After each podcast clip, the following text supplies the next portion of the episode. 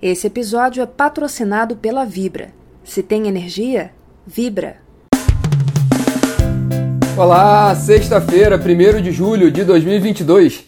Eu sou Rodrigo Polito e este é o Minuto Megawatt de hoje, nosso café da manhã energético, com as notícias, né, os principais assuntos do dia, os destaques do dia, né? Bate-papo às 9 horas da manhã, em live no Instagram e também disponível em podcast. Bom, aqui no Rio de Janeiro estão, estamos com 19 graus, tempo nublado nessa sexta-feira, né? Sextou, princípio de fim de semana com tempo nublado no Rio de Janeiro.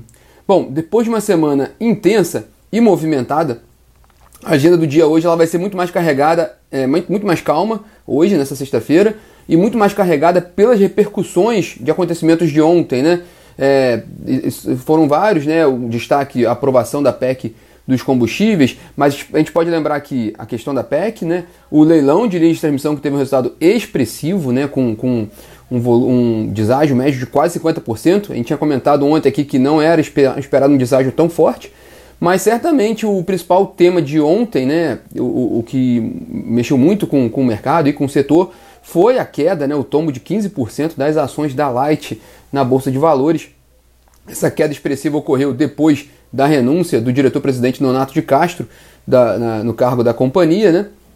E as, as ações da, da, Light elas já acumulam queda durante a semana, né? Foi uma semana de, de perdas, claro, também influenciada pelo mau humor do mercado, pelos efeitos que a gente tem visto no mercado como um todo, não é um caso específico da Light ou, ou das ações do setor elétrico, mas de quarta-feira para cá sim, né? Porque quando houve o anúncio do, da renúncia do, do Nonato de Castro na quarta-feira, as ações recuaram 5%, 5,5%. Ontem recuaram 15,6%. É, então foi uma perda grave, né, grande. O diretor-presidente interino Wilson Martins Poit correu ontem né, para dizer que não, vai, não há mudanças significativas na companhia. Né, o, o plano de ação da empresa com foco no combate às perdas está mantido. É, ele lembrou que a Light investiu 450 milhões de reais em um ano no combate às perdas e que tem conseguido reduzir trimestre, já é o quarto trimestre consecutivo de redução de perdas da Light. Né? O fato é que o número ainda é elevado. As perdas totais da companhia são na, na casa de 26%, é um número muito elevado e é um problema histórico e crônico de difícil solução na Light. Né? é, devido em parte desses problemas também por causa de ligações irregulares situadas em regiões que a companhia, nem a companhia nem o poder público têm acesso, né? Então eles não conseguem é, lidar, acessar a rede elétrica em determinados locais por questões de segurança pública, né? Vale lembrar que a ANEL ela, ela aprovou uma gordurinha regulatória para a Light, né, que possibilitou ali melhorou um pouquinho as metas regulatórias para a Light com relação às perdas mas ainda assim a empresa não está próxima ali da, do, do, das metas da ANEL. É, ontem, por exemplo, a gente falou sobre. Aqui no, no, no Minuto, a gente publicou na, na, plataforma e a gente falou aqui no Minuto ontem, né? Sobre um estudo feito pelo Instituto Escolhas e pela UF, a Universidade Federal Fluminense, indicando que a tarifa do Rio, por exemplo, poderia cair 26% se as perdas fossem normalizadas e igualadas à média nacional. Bom, a questão toda na Light e que não é uma, uma solução fácil, né? É um cobertor curto também, porque se a empresa aumenta significativ significativamente seus investimentos para combater as perdas por vontade própria, é, muita parte desses, boa parte desses investimentos não pode ser reconhecida pela ANEEL, então não iria para a tarifa, iria para os acionistas da Light, então também não seria, do ponto de vista de gestão, não seria adequado. Se esse, todos os investimentos forem todos reconhecidos na tarifa, a, a, tarifa, a conta de luz no Rio de Janeiro arrebenta, né? sobe muito, então também não seria possível, né? e até ter, teria um efeito indireto de favorecer as perdas. O fato é que não tem uma, uma solução trivial, não à toa, isso é um problema histórico na Light de difícil solução. Lembrando, o Nonato de Castro ele estava no cargo desde novembro de 2020, um executivo com, com uma trajetória muito reconhecida no combate às perdas de energia, por isso que ele tinha sido escolhido para assumir esse cargo, ele renunciou por motivos pessoais e agora a Light tem que lidar com esse novo cenário né, da, da sua gestão com um foco ainda no combate às perdas. Bom, se a Light ficou no vermelho, quem ficou no azul mesmo foi o setor de linha de transmissão, né? O leilão negociou tudo, né? Com forte competição nessa, nesse certame de ontem, né? Com deságio de quase 50%. Em investimentos desses lotes, né, eram 13 lotes em 13 estados, com investimentos da ordem de 15 bilhões de reais. Bom, alguns destaques do leilão, né? O primeiro que a gente viu uma participação expressiva de empresas tradicionais do setor, né? Energisa, Neoenergia, CETEP, CIMI, Brookfield, Taesa, Engie, né? É, Neoenergia, inclusive, levou, ganhou dois lotes, sendo um deles o maior do leilão. Eles, o, a Neoenergia realizou ontem também uma teleconferência para explicar um pouco sua estratégia, até porque o mercado é, estranhou um pouco, né? Porque na, na, na, última call de terceiro trimestre, de primeiro trimestre, né, da Neoenergia, a companhia deu um recado de que seria mais comedida com os novos investimentos, né? Porque ela ainda está digerindo ali a aquisição da distribuidora de Brasília, mas também porque ela via um aumento de preços, né, aumento, um aumento de custos, um cenário de aumento de custos na cadeia produtiva, algo que a gente até falou aqui ontem, por causa da Covid, por causa da guerra da Rússia na Ucrânia.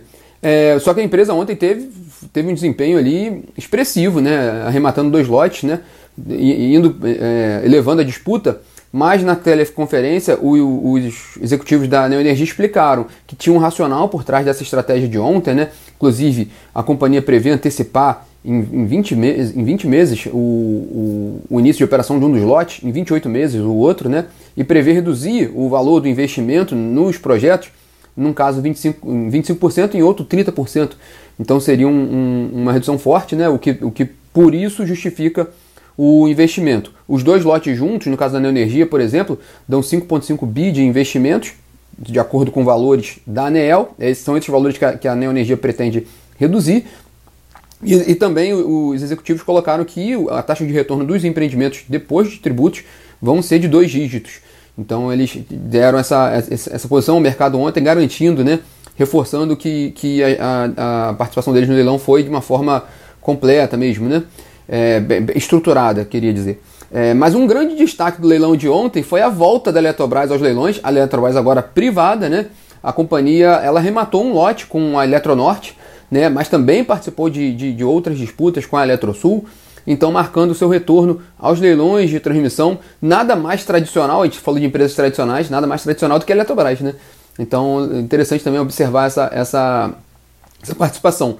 Quando a gente fala de empresas tradicionais do leilão, o que é interessante é porque a gente teve alguns leilões que a gente viu muita, empresas, muitas empresas com perfis diferentes do setor de transmissão, ou empresas que toparam pagar, né, entre aspas, um prêmio maior para entrar nesse setor, né, porque é um setor que realmente é atrativo, então elas topavam entrar com um deságio maior. Enfim, novas empresas, né, empresas que, que não tinham, de forma geral, um conhecimento do mercado de transmissão, né, e agora não, a gente vê que, que quem desceu para o play nesse leilão são empresas de, de maturidade, empresas de conhecimento no setor elétrico e, notoriamente, também no mercado de transmissão de energia. Bom, interessante também que nesse leilão, né, após o leilão, é, o, o, leilão foi amplamente coberto ali pela, pela Camila Maia, que fez um trabalho brilhante, incansável. To, to, todos os detalhes do leilão estão disponíveis na plataforma e na, no aplicativo um, uma visão geral do leilão, detalhes de cada lote arrematado, né? E ela também participou do, do, da entrevista coletiva após o leilão, e foi interessante porque o diretor Eric Rego, da, da EPE, ele indicou né, uma projeção de investimentos da ordem de 50 bilhões de reais a partir dos, dos projetos que vão ser licitados nos próximos leilões de transmissão e que vai viabilizar uma capacidade de transmissão do Nordeste para o Sul e Sudeste da ordem de 32 gigawatts que é um, um, um, um, dos pontos de atenção hoje é o intercâmbio entre o Nordeste e o Sul e o Sudeste. Então, destaque interessante para esse ponto apresentado pela EPE. E também tem a matéria completa sobre esse assunto com a Camila Maia na plataforma para quem quiser mais detalhes. Bom, por fim, entre o último destaque do dia de ontem, né, que tem repercussão clara no dia de hoje, é a aprovação em dois turnos da PEC dos combustíveis, né? A PEC dos benefícios, né? Ela mudou um pouco ali o, o perfil dela. Ela foi aprovada em dois turnos ontem no Senado, né? Lembrando que o texto focou na ampliação do auxílio emergencial, no dobrou o valor do vale gás, do, do gás, gás de cozinha para baixa renda, né? E também o estabeleceu um voucher de mil reais para caminhoneiros, além de auxílio para taxistas, né? O, o, valor total dos, dos auxílios somam 41 bilhões de reais, né? E podem ser feitos até o fim do ano, né? O horizonte do uso desses auxílios né? Podendo, é, nesse caso específico, pode furar o teto. Essa era a grande questão da PEC ontem, né? Aproveitando rapidamente aqui para ler o, o, recado da Solange. Muito obrigado, Solange. Bom dia a todos aqui que estão participando do nosso, do nosso bate-papo diário aqui, da, do Minuto Megawatt, né? E um ótimo final de semana para todos também, né? E seguindo aqui, o, terminando aqui a questão da PEC, dos combustíveis, né? O texto foi para a Câmara, né? E agora é a questão, né? O presidente da Câmara, Arthur Lira, ele já manifestou que ele tem interesse em, em votar rapidamente o tema. Né? Ele, inclusive, era um dos que estavam é, cobrando que, que esse tema fosse andasse mais rapidamente no Senado. É, bom, a bola agora está com ele, vai tá com a Câmara, né? Então, com isso, a expectativa é que, que a PEC possa ser votada antes ainda do recesso parlamentar, no dia 17 de julho. É agora é o tema, é o que vai chamar mais atenção agora, esse ritmo da tramitação dessa PEC na Câmara, né? Enfim, essa, esses são os destaques, né? Lembrando só na agenda do ministro de Minas e Energia, Adolfo Saxida, ele tem reuniões hoje, né? Reuniões institucionais, né? Ele ainda está, ele ainda está tomando conhecimento de toda, de toda a estrutura do Ministério de Minas e Energia, de todos os órgãos ligados né, à pasta. Ele tem reuniões hoje com a Eletronuclear, com a empresa de pesquisa energética, com a Abra PCH, com a Associação né, de Pequenas Centrais Hidrelétricas, e com a Delta Energia. Esses são os destaques da, da pauta do ministro de Minas e Energia, Adolfo Saxida, nessa sexta-feira. E esses foram os destaques da, do dia, né? A gente vai ver então repercussão sobre a PEC, é o principal tema, né? Vamos ver também repercussão sobre a Light, como é que a Light vai desempenhar no mercado de hoje, né? E se pode haver alguma nova notícia, enfim, alguma informação nova com relação à gestão da Light, porque é uma coisa que está, está demandando muita atenção do mercado de energia. Bom, pessoal, também desejo a todos, assim como a Solange, desejo a todos um ótimo final de semana, final de semana de descanso. E segunda-feira que vem a gente está de volta aqui. Tchau, tchau.